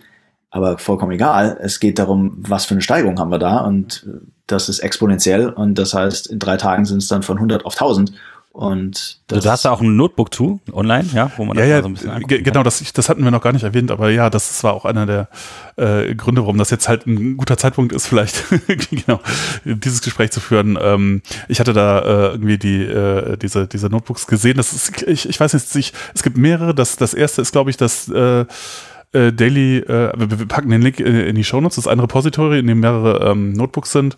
Äh, äh, Covid-19 Growth äh, ist, glaube ich, das, das, das erste, ne? Genau. Oder? Ja, und das ist sozusagen das, das exponentielle Modell, äh, und da gibt's halt so einen Graph äh, mit einer äh, Logscale äh, sozusagen, was die Anzahl der Infizierten angeht und dass man das halt so ein bisschen linearer sieht. Äh, und auf der äh, Y-Achse halt jetzt, äh, auf der X-Achse die Zeit, auf der Y-Achse die Infizierten und dann halt sozusagen ab äh, irgendwie äh, Dat äh, also Tage nach den, nach den ersten bestätigten 100 Fällen und die Kurven sehen alle relativ ähnlich aus, am Anfang zumindest, ja. Ist auch China mitgeplottet, weil, also ich hatte nämlich vom Freund von mir gehört, der aus Shanghai geflohen ist, schon Ende Januar, weil die Flüge alle gestrichen wurden, dass das die Situation wohl sehr dramatisch sein soll und dass wir uns auf was gefasst machen müssen. Ja, ja, also genau, China ist nicht mit dabei, weil das Modell das nicht abbilden kann. Also dieses nicht, das äh, Modell, was ich jetzt gerade gebaut habe. Ähm, das logistische Modell, das kann das, denn da gibt's dieses, diesen Effekt, dass die auch wieder sich, ähm, dass die auch wieder stehen bleiben, die Neuinfektionen. Und das scheint China nach den offiziellen Zahlen, die wir haben, ähm, ist die Frage, wie sehr man die glauben möchte, dass ähm, wobei ich, also meine ja. Meinung ist, ich glaube schon, dass die es mhm. geschafft haben, das ähm, abzuschwächen. Also ich glaube nicht, also die absolute Zahl ist möglicherweise viel höher, aber ich glaube trotzdem nicht, dass die Neuinfektionen haben. Und äh, zumindest auch in Korea. Also diese Länder haben es geschafft, dieses Wachstum zu, äh, zu stoppen, eigentlich effektiv. Und das sieht man, dass das Modell das nicht kann. Also die sind auf jeden Fall ausgebrochen aus dem Exponentiellen und dafür braucht man das logistische Modell, was das, ähm, was genau diesen Effekt modellieren kann. Und das sieht man jetzt auch bei anderen. Also das ist ganz interessant bei dem logistischen Modell. Also das interpretiert, interpretiert dann schon, dass wenn man aus dem Exponentiellen rauskommt und sieht, ah, okay, es fängt sich an abzuschwächen und man nimmt an, dass das dieser logistischen Funktion folgt, dann kann man auch vorher sagen, okay, also jetzt äh, dauert es vielleicht noch zwei Wochen, bis sich das, dass die Neuinfektionen dann zurückgegangen sind und es keine neuen gibt. Ja. Ja, ich, ich, ich, glaube auch, dass das in China ist, ich meine, klar, man kann da immer zweifeln, aber eben bei so einer äh, exponentiellen Entwicklung, das hätten wir dann halt schon über die Zeit gemerkt, wenn das irgendwie nicht geklappt hätte, weil dann wäre das schon überall jetzt und äh, das ist es irgendwie nicht. Und daher, in, in, in Südkorea ist ein ganz interessanter Fall, äh, weil mh, da man das relativ gut verfolgen konnte, weil das irgendwie hauptsächlich irgendwie eine, ein Community-Cluster irgendwie war, in dem das aufgetreten ist. Und dann haben halt diese ganzen, wir verfolgen das jetzt mit auch großem Personalaufwand, äh, Aktionen halt da tatsächlich sehr viel gebracht. Aber das geht halt anderswo nicht so gut. Also äh, das ging halt in dem Fall super. Und ähm, naja, hm ja, ist halt immer auch die Frage, inwiefern irgendwelche so, so, so Geschichten äh, vergleichbar und übertragbar sind. Ne? Wenn jetzt irgendwie äh, alle Leute sagen, ah, man muss das nur so machen wie in Südkorea, dann ist es kein Problem. Hm, naja, irgendjemand meinte dann so satirischerweise irgendwie, ja, so ein, ich habe gehört, in Südkorea wird ganz viel Kimchi gegessen. Lass uns alle einfach Kimchi essen und dann ist okay. Aber was ich, was ich auch interessant finde, ist, dass halt viel, äh, einige, äh, also Japan, Taiwan, Hongkong, Singapur, äh, die ja dann auch schon seit, seit, seit langer Zeit irgendwie da relativ äh, äh, viel Maßnahmen machen, dass die auch irgendwie von dieser exponentiellen Entwicklung relativ äh, gut verschont wurden. Ja, also aber alle unterschiedliche Methoden gemacht. Ne? Also ja, Japan ja. hat zum Beispiel einfach die Anzahl an Tests unheimlich hochgefahren, indem sie einfach jeden Menschen getestet haben und äh, dann diese Kette auch versucht haben, damit zu unterbrechen. Weil die halt relativ genau wussten, wer jetzt da vielleicht dann Kontaktperson war. Das mag auch ein Vorteil sein. Und, aber von China glaube ich übrigens keine einzige Zahl. Also ich habe Dunkelziffern gelesen, die man jetzt alle mit Vorsicht genießen, genießen möchte, aber dass irgendwie 700.000 Fälle alleine in Wuhan noch irgendwie offen waren, die äh, nicht registriert waren. Und äh, naja, was man da glauben kann, ich weiß ja nicht. Ähm, und also eine Sache auf jeden Fall noch zu den Notebooks. Also die ähm, diese Modelle habe ich dann online gestellt und die haben mhm. auf jeden Fall da ähm, sehr viel Interesse bekommen kommen.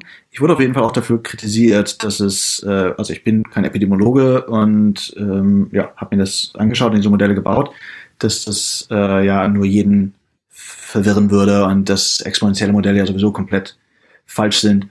Und ich kann das verstehen. Allerdings sind im Moment diese exponentiellen Modelle erschreckend akkurat. Ja. Also ähm, die letzten Wochen hat's immer war es ein sehr guter Fit. Klar, dass das nicht äh, sehr weit in die Zukunft projizieren kann, ist, ist klar. Und das andere, was aber auch sehr interessant ist, was passiert ist, ist, dadurch, dass man dann diese Sachen shared, ne, also das ist halt dieses Open Source Prinzip, mhm. dann kam der ähm, Hamel und hat dann ein Dashboard daraus gebaut, dass das halt täglich updatet.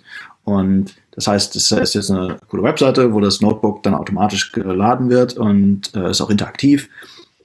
Andere Leute haben es benutzt um dann das Modell zu verbessern oder einfach nur sich äh, selber dann das Modell auf andere Daten anzuwenden. Ich habe selber viel Feedback bekommen, was ich dann einpflege und das Modell verbessere. Also dieser iterative Ansatz, der in der Öffentlichkeit stattfindet und auch den Code zu posten, ne, wo halt mhm. andere Leute Bugfixes schicken oder so, ähm, ist also meiner Meinung nach überwiegen da die Vorteile einfach viel mehr als die Nachteile, dass äh, ich halt erstmal ähm, sechs Monate mit Epidemiologen zusammenarbeite, um das absolut wasserdichte Modell zu bauen, was dann aber vielleicht nicht richtig funktioniert, weil ich halt nicht das Feedback von der Community habe und auch nicht diese ganzen Netzwerkeffekte, die Open Source da bringen. Ja, ja, das würde ich, das würde ich auch sagen. Also ich meine, wenn da irgendwie das ist, das ist, das ist auch etwas, wenn das halt in der Öffentlichkeit passiert, da, äh, also ich meine, im Grunde kann man ja nur durch Feedback irgendwie äh, Dinge lernen. Das ist auch etwas, was ich immer äh, sehe, dass es halt dann, ich meine, das ist halt auch unter Umständen ein schmerzhafter Prozess, irgendwie öffentlich Feedback einzusammeln, aber es, äh, es hilft auch tatsächlich. Während ich da große Bedenken habe, wenn da äh, Leute äh, irgendwie jahrelang an irgendwas arbeiten oder so und da gab es nie wirkliches Feedback, ob das dann so wirklich stimmt, hm, naja, also es ist. Da habe ich letztens ja. erst einen Tweet gesehen äh, von einem ja, Epidemiologie-Professor, der da mhm. einen super akkuraten ähm, Simulator geschrieben hat, der halt da verschiedene Agenten simuliert, die sich treffen und äh, die infizieren sich und das ist ja also das absolute Nonplusultra-Modell. Und das ist jetzt äh, und das hat er aber schon vor langer Zeit gemacht, also ist äh, sein ähm, als Epidemiologe und da aber natürlich bisher nur Paper drüber geschrieben. Ne? Und dann ist natürlich sofort die Frage, okay, mhm. du hast ja vor zehn Jahren dieses äh, super coole Modell gebaut, was sagt es denn jetzt voraus? Und kann man das denn nicht benutzen, um das halt abzudaten? Mhm. Naja, und dann äh, war halt die Frage, ja, was ist denn mit dem Code? Und dann so, oh, okay, naja, der Code sind irgendwie äh, 50.000 Zeilen C++-Code, den eine Person versteht, der unkommentiert ist, ungetestet ist. Also ich war selbst in der Forschung, ich weiß ganz genau, was die Codequalität da ist und die ist oft sehr niedrig. Und in dem Fall jetzt, weil der Code einfach so wahnsinnig wichtig ist, arbeitet er mit Microsoft zusammen, um den Code halt dann da tatsächlich zu testen und zu wissen, dass der funktioniert. Da werden bestimmt einige Bugs gefunden. Ne? Also ähm, und das ist natürlich auch sehr gefährlich. Also diese ähm, ganz klassische, so wie die Wissenschaft da bisher immer arbeitet und wie wenig die sich wirklich für Codequalität da ähm, einsetzen, glaube ich, dass wir da viel voneinander lernen können. Ne? Also und ja. zum Beispiel oft sind die halt auch nicht Bayesianisch. Also gibt es wirklich den Epidemiologen, der ein Top-Coder ist ähm, und gleichzeitig halt ja natürlich äh, epidemiologisch total fit ist und dann zusätzlich auch noch äh, weiß, wie man Pine 3 benutzt. Äh, wahrscheinlich gibt's den nicht. Ja. Deswegen, wenn wir da alle unseren Teil dazu beitragen, ähm, glaube ich, wird's am besten funktionieren. Ja, ja, ja, ich bin, ich bin auch, ich bin, gut, das ist jetzt auch wieder ein bisschen her. Ich habe auch eine Zeit lang irgendwie viel Pepper gelesen und äh, versucht, Dinge zu reproduzieren und so. Und das hat äh, also das äh, war schon, äh, also oft äh, bekommt man dann ja Code, wenn man äh, irgendwie ein Paper hat und dann sich überlegt, okay, das sieht sehr interessant aus für das Problem, was ich habe. Ähm, und wenn man dann die Autoren anschreibt und sagt so, ich würde das mal gerne reproduzieren, ähm, könnt ihr mir den Code denn mal irgendwie so, wie mache ich das denn dann? Dann kriegt man meistens den Code, meistens mit einer länglichen Entschuldigung für, für die Codequalität. Das ist äh, und äh, ganz oft ist es dann halt auch so, äh, wenn man das dann tatsächlich versucht, nochmal selber zu implementieren, also dass man merkt so, oh nee, das das tut nicht so wirklich genau das, was da in dem Paper drin steht. Und äh, also da, da muss, da muss irgendwie, ich meine, ich, ich kann auch verstehen, wie das passiert. Das ist halt, äh, man kann halt Code nicht veröffentlichen in der Zeitschrift, sondern da ist halt dann halt ein äh, gesetztes Paper irgendwie das Entscheidende oder halt sogar oft in der Informatik sind es halt irgendwie Formeln, mathematische Formeln, die da drin stehen müssen, weil das ist halt das, was man irgendwie da reinschreiben kann. Code ist halt, kann man nicht so wirklich publizieren. Aber das muss sich irgendwie ändern, weil das ist, äh, ja, das ist eigentlich alles, ja, ja, relativ furchtbar. ja, also ich, ich stimme dir voll zu. Ne? Also, weil es, also, welches Paper kann heutzutage noch geschrieben werden, was nicht auf Code beruht? Also, das ist wahnsinnig, ist absolut fundamental, ähm, die Ergebnisse und die Ergebnisse sind davon gestützt. Ne? Also wenn da ein Bug drin ist, dann kriegst du halt falsche Ergebnisse raus. Also dass das äh, bisher immer noch nicht, also äh, fairerweise muss man sagen, das verstehen schon immer mehr Leute und es gibt auch immer mehr Wissenschaftler, die das auch anfangen zu machen und die ihre GitHub-Repositories haben. Ähm, der Danilo Bistock zum Beispiel, mit dem habe ich letztens ein Paper gemacht. Also das, äh, der stellt alles immer online und ich kenne auch viele andere Kollegen, die das machen und das ist super, also gerade jüngere Wissenschaftler. Aber das ist halt bisher noch größtenteils freiwillig. Ne? Also ich glaube, das muss schon einfach auch ein Zwang sein, dass die Methoden und der Code alles online kommt. Und wenn das online ist, dann ist natürlich auch automatisch oft der Anspruch an die Codequalität höher. Also das heißt, man möchte dann vielleicht doch ein bisschen mehr Zeit darauf verbringen, auch den Code zu kommentieren und ein paar Tests zu schreiben. Das sind ja alles ähm, Peer Pressure. Ja, genau, so ein mhm. bisschen gesunde Peer Pressure da reinbringen. Ja.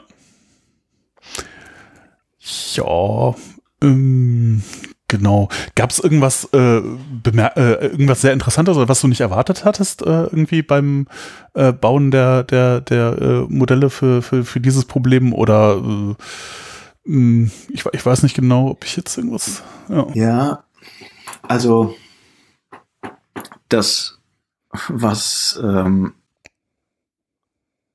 am schwierigsten daran ist, ist, dass man sich halt leider auf die Grunddaten nicht so richtig verlassen kann. Ne? Also angefangen habe ich zum Beispiel dann mit den Fallzahlen einfach.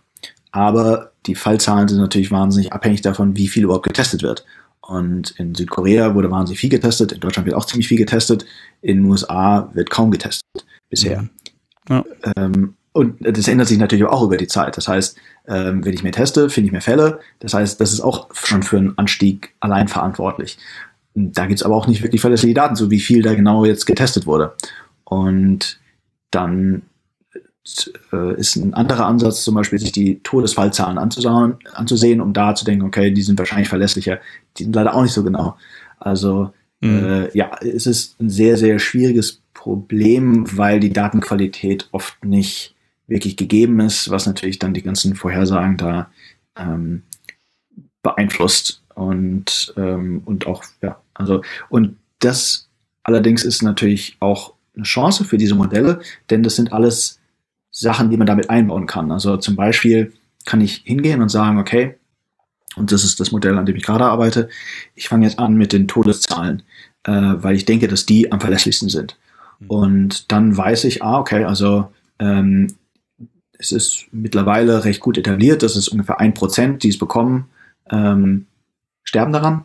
Das heißt, das kann ich dann hochrechnen äh, und sagen, okay, also jetzt hatte ich 100 Tote, das heißt, ähm, das mal 100 und dann ähm, kriege ich die Anzahl der Infizierten, aber nicht die Anzahl der Infizierten an dem Tag, sondern vor zwei Wochen. Also mhm. es, weil oft dauert es von der Zeit der Infizierung bis zum Tod zwei Wochen. Mhm. Und das heißt, das kann ich dann alles in das Modell mit einbauen und sagen, okay, jetzt kann ich da zurückrechnen und dann habe ich also den Wert der Infizierten vor zwei Wochen von den Toten und dann kann ich den vergleichen mit dem, wie viel Fälle, positiv getestete Fälle gab es denn vor zwei Wochen. Und äh, das sind natürlich weniger. Ne? Also äh, wir haben ja nicht alle getestet und dann kann ich da so einen Faktor rausfinden, zum Beispiel, wie viel Prozent der Fälle, die es denn scheinbar gab, wurden dann überhaupt getestet. Und das sind dann, ja, also mit diesen Modellen, die man halt also ganz spezifisch bauen kann. Und das ist natürlich was, ne, wie vorhin haben wir über Machine Learning gesprochen, das kann man natürlich absolut nicht damit machen. Aber mit Probabilistic Programming kann man diese ganzen Annahmen da halt reinbauen und das Expertenwissen, was man hat über zum Beispiel die Growth Rate oder halt die Sterblichkeit oder wie lange es dauert, ähm, sind halt alles Annahmen, die man da mit reinstecken kann.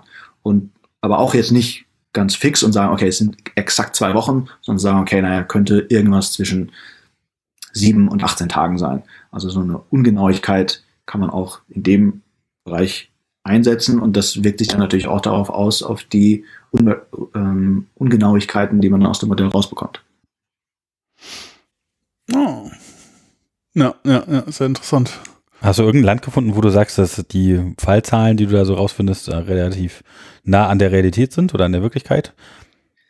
Ähm, kann ich noch nicht sagen. Ähm, ist, das ist eine sehr gute Frage, ja. Ähm, das habe ich noch gar nicht dran gedacht, aber werde ich mir auf jeden Fall anschauen. Ich würde erwarten, dass es Südkorea ist, weil die am meisten getestet haben. Ähm, das wäre ein guter Test auf jeden Fall, das Modell zu sehen, wer da am genauesten dran ist und wer nicht ähm, wenn ich jetzt hier nach dem Podcast reinschaue, sind die Modelle wahrscheinlich gerade fertig und dann, dann kann ich sie schreiben. Okay, cool. Schicken wir in die Shownotes. Ja, genau. Wir genau. packen das alles da in die Links. Ja. Ja, ja, ja, ja, sehr interessant. Ähm, ja, ich weiß nicht, wollen wir doch, haben wir doch irgendwas, was wir mit diesem äh, dieser Corona-Geschichte besprechen wollten? Ich überlege gerade, also ja. Ähm, Thomas hat so viele interessante Sachen, auch über Quant-Sachen gesagt, die mich noch viel mehr interessieren als die Corona-Krise. ja. ja, ja. Ähm, also genau, also ich glaube zu Corona auf jeden Fall haben wir, also ich glaube zu allem haben wir eigentlich recht gut was, ähm, also alles, was ich glaube ich so sagen wollte, habe ich da ja. gesagt. Ähm, ja. Aber also wenn, wenn ihr noch Sachen habt, die ihr vertiefen wollt. Ja, das ist für uns der Virus ab jetzt auch, äh, offiziell beendet. ja, wir erklären das jetzt mal für äh, beendet. Äh, genau. Halt mir die Augen jetzt, zu reicht jetzt auch mal. ja. Ja, ähm, ja, ansonsten, ich weiß nicht genau, ähm, ja, aber das ist, das ist vielleicht auch noch so ein Ding, wo es, also ich, äh, äh wo es Überschneidungen äh, äh, gibt äh, zu, also auch, auch interessant, wie veröffentlicht man eigentlich solche Daten?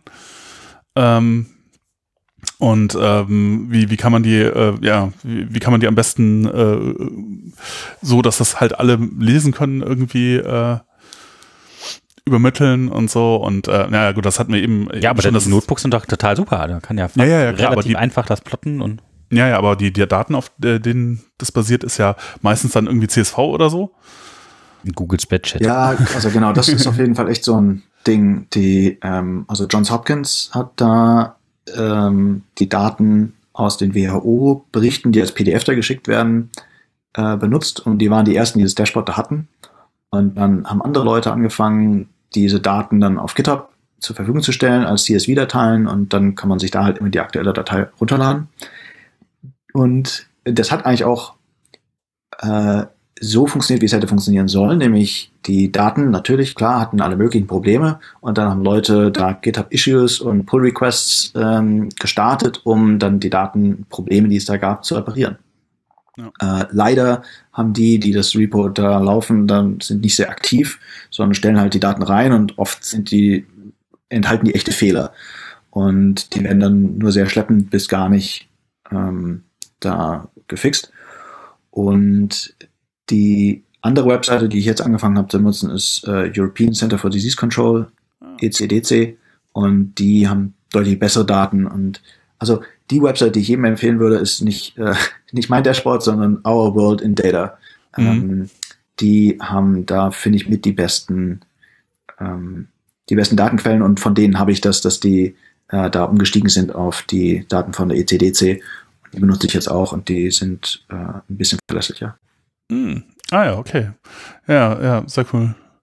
Ja, ja, das ist also, äh, ich meine, auch da, das ist natürlich wahrscheinlich eine der Geschichten, die man daraus, daraus dann irgendwie äh, lernen sollte. Auch in, in, in Europa ist halt so, das ist überhaupt nicht einheitlich, genau wie diese Daten eigentlich erhoben werden oder wer da was an wen meldet und so. Und das ist halt alles überhaupt nicht miteinander vergleichbar.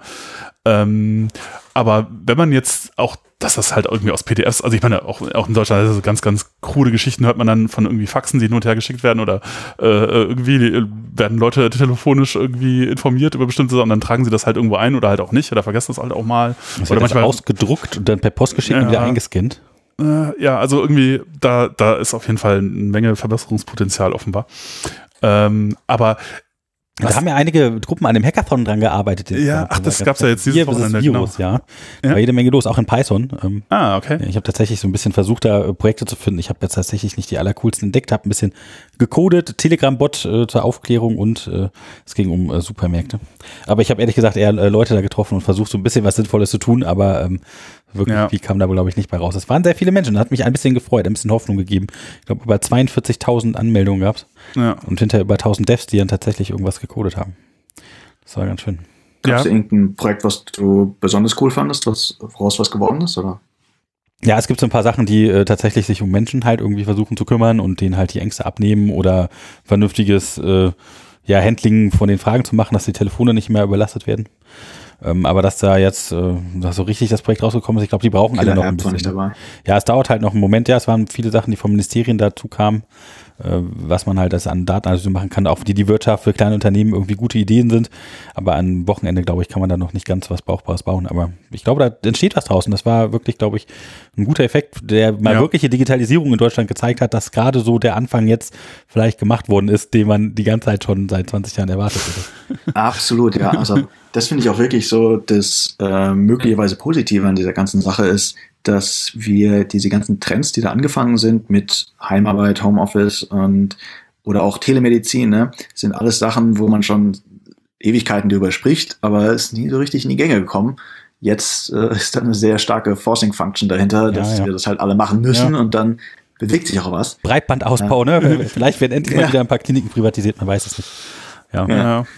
Und äh, ich meine, das sind alles Sachen, die dann, wenn wir diese ganze Corona-Geschichte überstanden haben, hoffentlich auch bestehen bleiben. Ne? Also die ganzen Arbeitgeber sind jetzt damit, haben jetzt Erfahrung damit, ähm, die Ärzte haben Erfahrung damit. äh, Konferenzen auch zum Beispiel. Ne? Viele wurden abgesagt, aber einige sind auch virtuell geworden.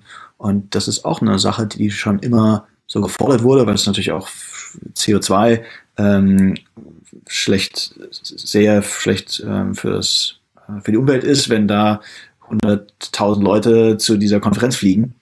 Ja.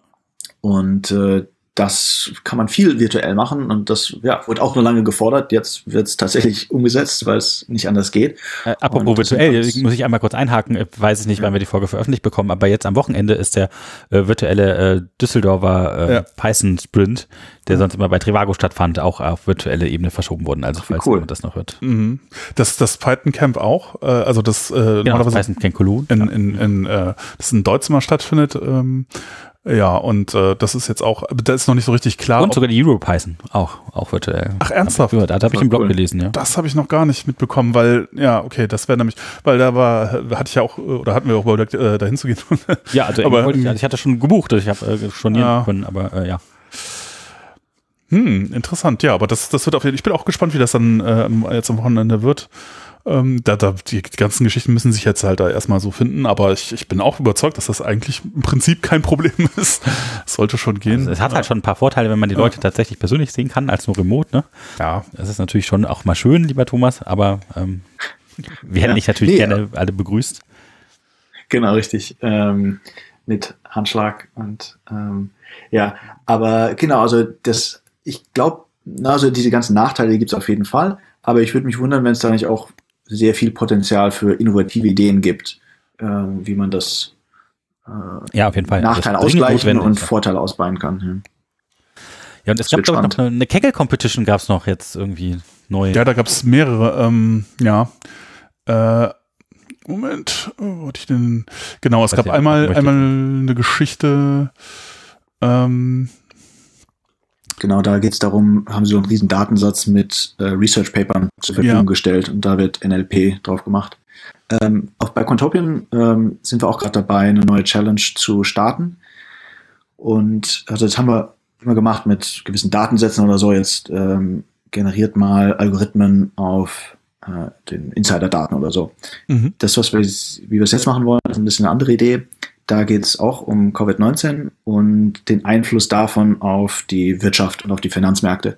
Und da geht es nicht darum, irgendwelche Algorithmen zu entwickeln, sondern stattdessen interessante Analysen und Visualisierungen davon zu machen. Also wer macht die coolste Analyse, wie der Einfluss von Covid-19 auf die Supply Chains ist oder ähm, ja, auf die Aktienmärkte. Das wird zeichnet man im Hintergrund so ein Aktienmarkt und dann kommt irgendwie so ein großer Hammer und dann macht's bumm. ja, genau sowas. Ähm, aber genau, also bis der Podcast dann raus ist, äh, ist es wahrscheinlich schon auf der Contamin Website. Also jeder, der da Interesse hat, äh, sollte sich das mal ansehen. Gibt auch einen Preis. Ah, cool. Ja. Ähm, Genau, da, da sehe ich gerade auch schon, es gibt eine, eine Forecasting äh, Competition of Kaggle auch, wo, wo halt die Leute auch schon ihre Notebooks, da sehe ich auch schon diese SIR-Modelle und äh, Leute, die interessante Visualisierungen gemacht haben. also das mit dem Preis auf Control ist aber deutlich interessanter. Ja, das ist, äh, ja, genau, das packen wir auf jeden Fall auch mit rein. Das, ähm, genau. Ja, nee, sehr schön. Ja, schreibt uns, wenn ihr irgendwie ein tolles Projekt habt, irgendwie, wo ihr Unterstützung versucht, irgendwie, das werden wir natürlich dann in der nächsten Zeit versuchen zu berücksichtigen. Ja, ich, ich weiß nicht genau, vielleicht kann man noch mal so ein bisschen allgemein, also was auch äh, interessant ist, wenn man da auf dem Laufenden bleiben will, was, was gerade so passiert, äh, diese Geschichten, es gibt vom CCC äh, irgendwie ein, ein äh, eine Linkliste und ein Wiki und auch ein Bulletin, das sie halt jeden Tag veröffentlichen mit allen aus ihrer Sicht irgendwie äh, wichtigen Entwicklungen. Und das ist auch interessant. Also ich meine, äh, das sind irgendwie so, ähm, die organisieren sich irgendwie um so einen, so einen Streamer-Channel äh, und ähm, oder Gruppe. Und das sind irgendwie so 100 etwas über 100 Leute oder so, die halt alle aus diesem medizinischen oder Katastrophenschutzbereich kommen und die da auch halt echt Ahnung von haben. Und ähm, da stehen auch immer sehr interessante Sachen Sachen dabei. Äh, also wenn da irgendwas Neues äh, äh erschienen ist, äh, was irgendwie interessant ist, dann, dann findet man das da eigentlich immer. Und äh, die machen das halt auch anders. Das ist auch sowas, was mich irgendwie äh, in letzter Zeit, also ich habe da jetzt auch so ein bisschen, naja, ich meine, man konnte dem eigentlich nicht entgehen, ne? So, man hört die ganze Zeit von allen möglichen Richtungen strömt das auf einen ein. Ähm, wenn man so sich anguckt, was so in, äh, in Zeitungen oder eben klassischen journalistischen Publikationen irgendwie geschrieben wird, was mich immer so ein bisschen stört, ist, dass oft nicht die Quellen dabei stehen oder so. Und das machen die zum Beispiel eben auch anders, dass sie halt immer die Quellen alle mit verlinken und dass man halt gucken kann, wenn das steht, äh, wenn da steht halt nicht nur irgendwie, es gibt eine Studie, die irgendwie das und das sagt, wenn man sich denkt, ja, okay, äh, zeig mir doch mal die Studie, ich möchte mal gucken, was haben die denn da wirklich gemacht, dann äh, ist das da halt auch alles verlinkt und ähm, das ist schon mal sehr praktisch. Ja, ähm, hm. Ja, es gibt leider auch wieder sehr viele wieder Alternativmedien, die irgendwelchen Schrott erzählen. Ja, das ist. Äh, das Eva ist Herrmann sagt, das wäre wie die Grippe. ja, Furchtbar. ja, Ja, wie wird man dem her? Gute Frage. ja, keine Ahnung. Ja. Äh, ge- genau, genau. Was ich noch, ähm, worauf ich noch hinaus wollte mit dem, äh, wie man Daten austauschen kann. Also was ich ja persönlich hoffe, ich habe absolut keine Ahnung, ob das irgendwie jemals passieren wird, aber äh, das habe ich auch. Ich, die Idee ist ja nicht von mir, sondern das ist halt. Äh, habe ich auch irgendwann mal gehört und dachte so, also zuerst dachte ich, äh, ist vielleicht keine tolle Idee, aber dann so, je länger man drüber nachdenkt, desto äh, irgendwie interessanter sieht das aus, irgendwie halt als Standarddatenaustauschformat für solche Art von Daten halt SQLite zu etablieren. Weil äh, eben CSV irgendwie diverse böse Nachteile hat und man mit äh, SQLite halt äh, auch sehr schöne Geschichten bauen kann gerade. Ja, also das Problem an SQLite ist natürlich, du brauchst Mhm. immer ein Interface, mit dem man das beschreiben kann. Und ähm, du hast halt bei CSV einfach eine offene Tabelle, wo du einfach in irgendwelche Zellen irgendwas reinpasten kannst. Und das ähm, kenne ich so für SQLite so low-levelig, ne, für, für den Privatanwender nicht. Ja, natürlich. Also wenn du, wenn du sozusagen tatsächlich da Daten verändern willst, dann äh, ist das natürlich äh, alles sowieso schwierig. Aber wenn du es jetzt nur irgendwie lesen und auswerten willst, dann ist vielleicht Ja, das- gar keine so also ich finde die Idee super, so aus technischer Perspektive. Ich frage mich halt nur, wie ähm, Herr Meier und, und Frau Kunze das umsetzen wollen, wenn sie zu Hause sind. Ähm, und dann Ja, das weiß ich auch nicht. ihre Daten bereitstellen. Also vielleicht sind diese Menschen, die ja da arbeiten, ja irgendwie an der Quelle und äh, haben halt dieses Fax in der Hand zum Beispiel und müssen halt diese Daten aus diesem Fax irgendwo eintippen. Und ähm, man hat halt vielleicht gar nicht diese Schnittstelle, dieses Interface, dass es halt direkt in eine zentrale, gute Datenbank kommt, sondern man muss halt irgendwie sich so ein Überträgerdatenformat überlegen, was halt dann oft so eine Tabelle ist einfach. Ne? Und Ja, aber äh, also eben, was man tatsächlich mit SQL, äh, also mit, mit Datasette zum Beispiel, das ist halt das Projekt, äh, was ich ähm, in dem zusammen, weil es gibt auch zum Beispiel für diese Covid Daten jetzt eine, eine äh, Datasette äh, irgendwo auf das hatten wir noch mal ein, ein zwei Mal schon mal erwähnt, aber vielleicht erklärst du Ja. kurz, was ist das, eine Datasette? Ja, äh, also da geht es darum, eben genau Daten halt öffentlich machen zu können. Ähm, ist ein Projekt von, ähm, äh, war jahrelang Side-Project, sozusagen das Haupt-Side-Project von Simon Wilson, einem der Gründer von, von Django, von dem Django-Projekt, da die Webgeschichte. Mm. Und der hatte halt auch irgendwie im, äh, hatte beim, zeitlang beim Guardian äh, äh, gearbeitet und ähm, hatte da halt gesehen, dass es äh, irgendwie deren Haupt äh, Datensammlung von jemandem betreut wurde, der halt irgendwie hunderte von CSV-Files und Dingen irgendwie äh, auf seinem Desktop liegen hatte und halt wusste, was da drin stand. Und äh, aber das ist natürlich nicht so eine gute Ausgangsbasis, um da irgendwie äh, die Daten dann zu veröffentlichen. Also das könnte man gar nicht so richtig veröffentlichen, weil wenn man halt nicht weiß, was da überall drin steht, dann kann man mit dieser Datensammlung gar nicht so viel anfangen. Äh, und ähm, hat er dann überlegt, was man tun kann, um das irgendwie ja, äh, um, auf, auf so einer Toolbasis irgendwie daran was so hübsch verbessern. aufzubereiten, ja. Ja, und das ist halt das, das, was daraus entstanden ist, halt die Tassette. Und das ist halt, besteht aus mehreren Teilen. Ein Teil ist halt, man wirft irgendwie CSV-Dateien da rein oder sagt halt auch nur zu einem Verzeichnis, in dem viele CSV-Dateien drin liegen, so äh, werdet mal zu einer SQLite-Datenbank. Und ähm, dann wird das mehr oder weniger automatisch transformiert. Und wenn es dann eine SQLite-Datenbank ist, dann äh, kann man da halt beliebige SQL-Anfragen drauf stellen, weil man kann halt bei SQLite sagen, das ist auch eine, auch eine schöne Geschichte, ist in der Python-Standard-Bibliothek direkt mit drin. Das heißt, äh, man muss da nichts installieren oder so. Sobald man einen Python-Interpreter hat, hat man das dabei und äh, kann das Read-Only sozusagen aufmachen. Und er gibt dann das Schema dann da raus, was er in den Daten gegeben hat. Ja, und also der, was Datasetter macht, ist, es macht halt automatisch eine API drumherum, sodass du halt auch direkt eine Web-API hast auf deine SQLite und sozusagen, du hast jetzt nicht irgendwie GraphQL, mit, der du, mit dem du als Abfragesprache, mit der du das abfragst, sondern du hast halt direkt SQL und kriegst dann halt JSON oder CSV zurück. Und ähm, ja, das ist eigentlich äh, sehr, sehr schick.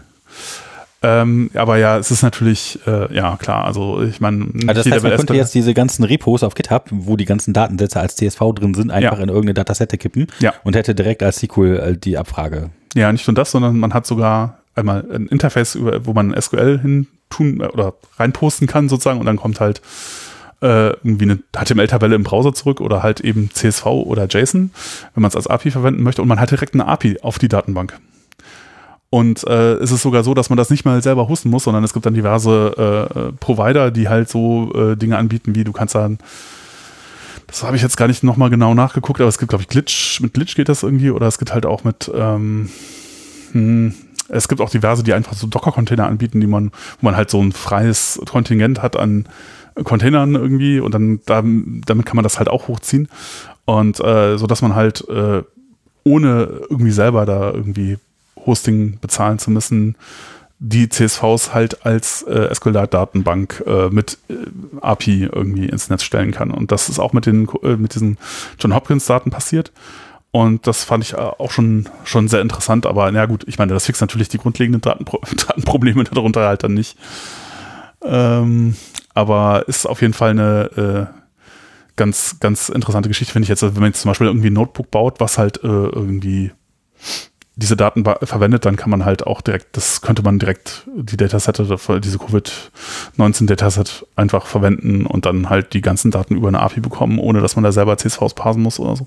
Mhm, mh, ja, cool. Ja. Ja. Aber genau. Ja, also Feedback und äh, Anregungen und Fragen und äh, alle eure Sorgen an hallo at python-podcast.de. Ja. Thomas, bist du noch da? Ich bin auch da. ja, ich weiß nicht. Ähm, sind wir, dann, sind wir dann schon durch? Ich weiß nicht, haben wir noch irgendwas Interessantes, was wir irgendwie, haben wir noch irgendwelche äh, Dinge, die äh, ansonsten. Naja, also News aus der Szene, die meisten Konferenzen abgesagt und ja, halt also alles, das ist die eine große Neuigkeit. Äh, ja, ja, ja, wenn ihr zum Python-Fug kommen wollt, äh, der, der stattfindet, der ist das auch virtuell. Ja. Könnt ihr auf dem Chaosdorf irgendwie gucken, welche Räume es da gibt. Ja. Ja. Ja, dann vielen Dank, dass du heute da warst und ja, ja, vielen, vielen Dank. Tollen, ganz super interessant. Dinge erzählt hast.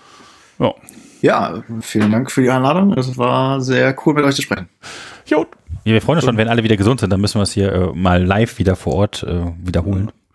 Sehr gerne. In der Nähe, ist ja gar nicht so weit.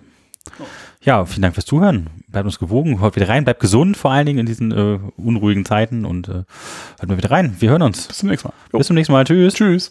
Tschüss.